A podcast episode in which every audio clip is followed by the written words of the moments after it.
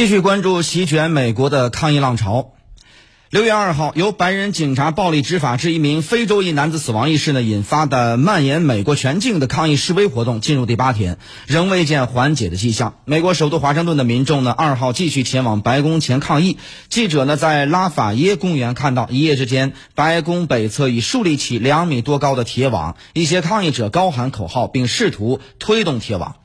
同一天，美国总统候选人民主党人拜登针对全美进行中的反暴力抗议示威活动发表演讲称，国会需要无借口、无拖延的立刻对美国警察制度进行改革。明尼苏达州州长沃尔斯也宣布，该州人权部门呢将针对该州警察部门过去十年间的执法过程中的行为展开调查。持续的抗议示威呢已经影响到美国新冠疫情防控，多位官员及专家忧虑大规模的人群聚集会毁掉。此前的抗议成果导致疫情二次爆发，分析人士认为呢，美国正在经历疫情与抗议示威两场危机，它们相互作用，甚至相互强化，这令美国要解决任何一个危机都倍加困难。好，那么有关这次危机的最新进展，这个时间我们来听一下中国国际广播电台记者樊梦的梳理。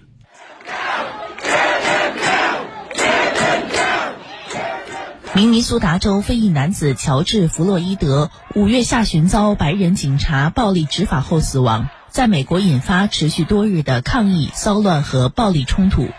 六月二号，抗议活动和暴力冲突进入第八天，已锁定民主党总统候选人提名的美国前副总统拜登当天在费城发表演讲，呼吁消除美国系统性种族主义，加强对警察部门的监督和问责。Dispersed in order for a president 拜登在演讲中说：“弗洛伊德之死是响彻美国的警钟。美国警察在执法中过度使用暴力不可接受。消除系统性种族主义需要一代人的努力。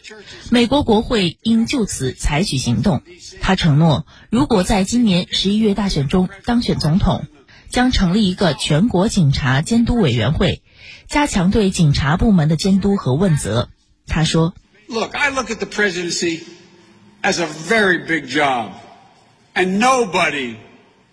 我认为总统是一项非常重要的工作，没有人会每次都做对，我也不会。但我向你们保证，我不会利用恐惧和分裂，我不会煽动仇恨的火焰，我将寻求治愈长期困扰这个国家的种族创伤，而不是将其用于政治目的。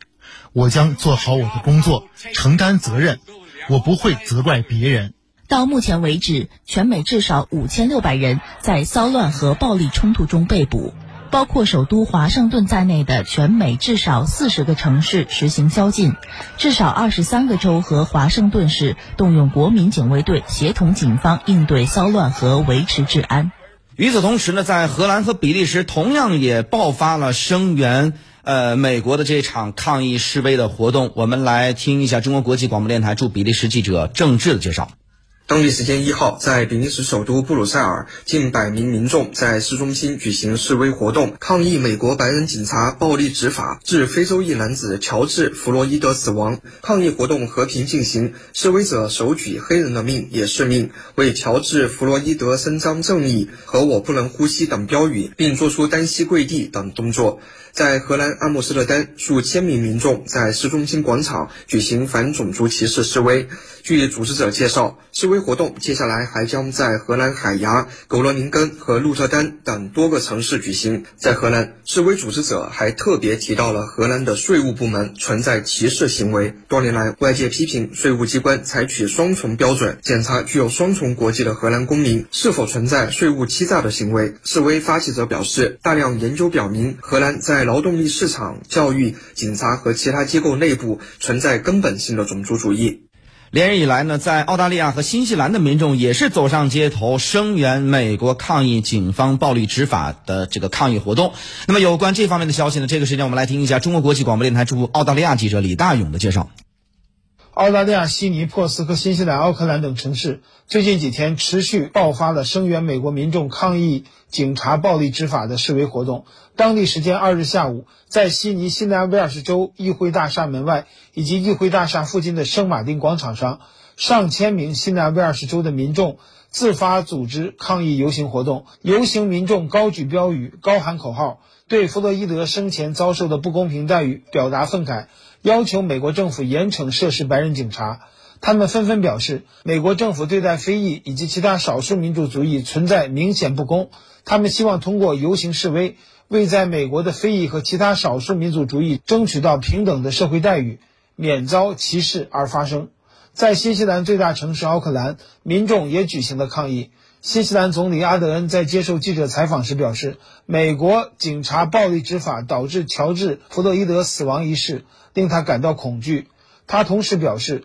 支持在新西兰举行的和平声援游行，但要求示威者遵守保持社交距离的规定。那么这次呢，由美国这个触发以及遍及全球多个地方的反对警方暴力执法的这么一个抗议活动，它背后所折射出的美国的社会结构的怎样的一些呃这个难题呢？相关话题，这个时间我们来听一下中国国际问题研究院美国所所长滕建群的分析。对这一次事件，它应该是两种病毒的叠加，一种呢就是说新冠肺炎病毒，一种呢就是种族歧视病毒。那么，种族歧视病毒，我们刚才也说了，它是一个历史悠久，也是呃根深蒂固的这样一个社会的顽疾。呃，就是说黑人处境呢，并不是说呃有所改善，相反呢，呃进一步恶化。这是一个种族歧视的历史问题。同时呢，加上现有政客的这种炒作呢，呃，也使得现代族群间对立的更加尖锐。从目前来说的话，美国的社会结构呢正在发生重大的变化。按照美国呃自己的统计，现在欧洲裔的白人呢，呃，只占百分之六十二点一。那么其他这个。呃，族裔群体像拉美裔的白人，像非洲裔的白人，都超过了百分之十三以上。所以呢，这个社会结构呢，引起了欧洲裔这个白人的这个焦虑和不安。他们出现了一种美国社会认知的一种恐惧。